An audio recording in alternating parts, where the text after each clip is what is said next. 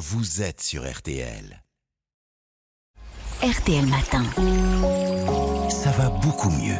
Les écrans sont partout dans notre quotidien, on y a recours pour travailler et aussi pour euh, nos loisirs. À partir de quand, Aline, cela devient-il problématique Bien, Dominique, il faut distinguer deux choses. Alors, l'hyperconnexion et la cyberdépendance. Alors, l'hyperconnexion, ça concerne de plus en plus de gens. Hein. C'est le fait de passer plus de 7h30 par jour devant ses écrans, que ce soit pour le travail ou dans le cadre de sa vie personnelle, à des fins récréatives, en scrollant sur les réseaux sociaux, en jouant à des jeux vidéo, en regardant une série ou en faisant des achats en ligne.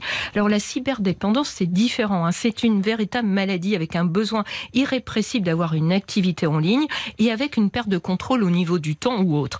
Alors lorsqu'on est cyberdépendant, hein, on ressent le manque. Par exemple, si on part quelques jours dans un endroit où l'on capte pas ou mal, ça va vraiment générer du stress, de l'irritabilité, de l'anxiété. Euh, si je comprends bien, on peut être hyper connecté sans être forcément dépendant. Exactement. Pour autant, l'hyperconnexion n'est pas sans risque. Hein. Pour sa santé physique et mentale, ça peut entraîner de la fatigue visuelle, des mauvaises postures, favoriser des troubles du sommeil et de l'humeur, accentuer la sédentarité et donc la prise de poids. Alors on peut aussi souffrir d'être dans la surconnexion. C'est quand on est trop sollicité via les outils numériques et qu'on ressent une pression à devoir répondre de manière presque immédiate à ses mails, aux messages WhatsApp ou Teams. C'est cette pression qui met en surcharge mentale. Bon, alors quels conseils vous nous donnez pour réduire le temps passé dans les écrans? Eh bien, selon Alexis Péchard, addictologue et auteur du livre Tous accros aux écrans que j'ai interviewé, la première chose à faire, c'est d'évaluer pendant une semaine son temps passé devant les écrans et de voir quelles sont ses pratiques en ligne. Après, en fonction de cela, on peut commencer à réguler son temps passé devant les écrans. En revanche, hein, si on est déjà cyberdépendant, là, ça mmh. nécessite plutôt un accompagnement spécialisé. Bon, si on peut encore réguler soi-même son temps passé devant les écrans, que peut-on faire pour arriver à se déconnecter? Mais pour déconnecter, Marina, l'addictologue conseille de désactiver les notifications sur son smartphone. Tous ces push qui arrivent voilà. Euh, de manière On peut supprimer les alertes, les vibrations, les flashs lumineux, ou en tout cas ne pas toutes les garder. Ça va permettre de ne pas être appelé sans cesse à l'ordre par son appareil.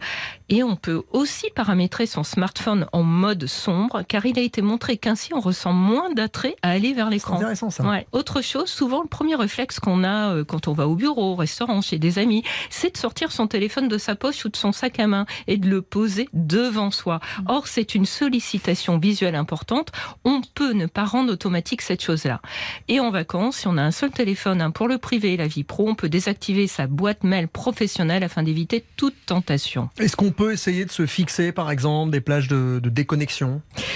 On peut faire le parallèle avec le tabac. On dit souvent qu'il faut retarder le plus tard possible lors de la première cigarette, hein, qui est hautement addictogène. Eh bien, c'est la même chose avec le smartphone. On peut essayer de retarder le plus possible le moment de l'utiliser. Par exemple, tenir une heure après le lever. Et ce qui va aider, eh bien, c'est de ne pas se servir de son smartphone comme réveil ou comme montre. Ça permet aussi le soir de ne pas le laisser sur sa table de chevet et de ne pas être tenté de s'en servir. Enfin, en famille, on peut également s'interroger sur la place des écrans à la maison et fixer des règles claires, comme par exemple pas d'écran pendant les repas ou dans la chambre à coucher. Et c'est là que je me rends compte que j'ai encore pas mal de, de boulot, pas mal de travail pour arriver à me désintoxiquer du portable. Merci beaucoup Aline Perrodin. On se retrouve demain. Retrouvez tous nos podcasts sur l'appli RTL.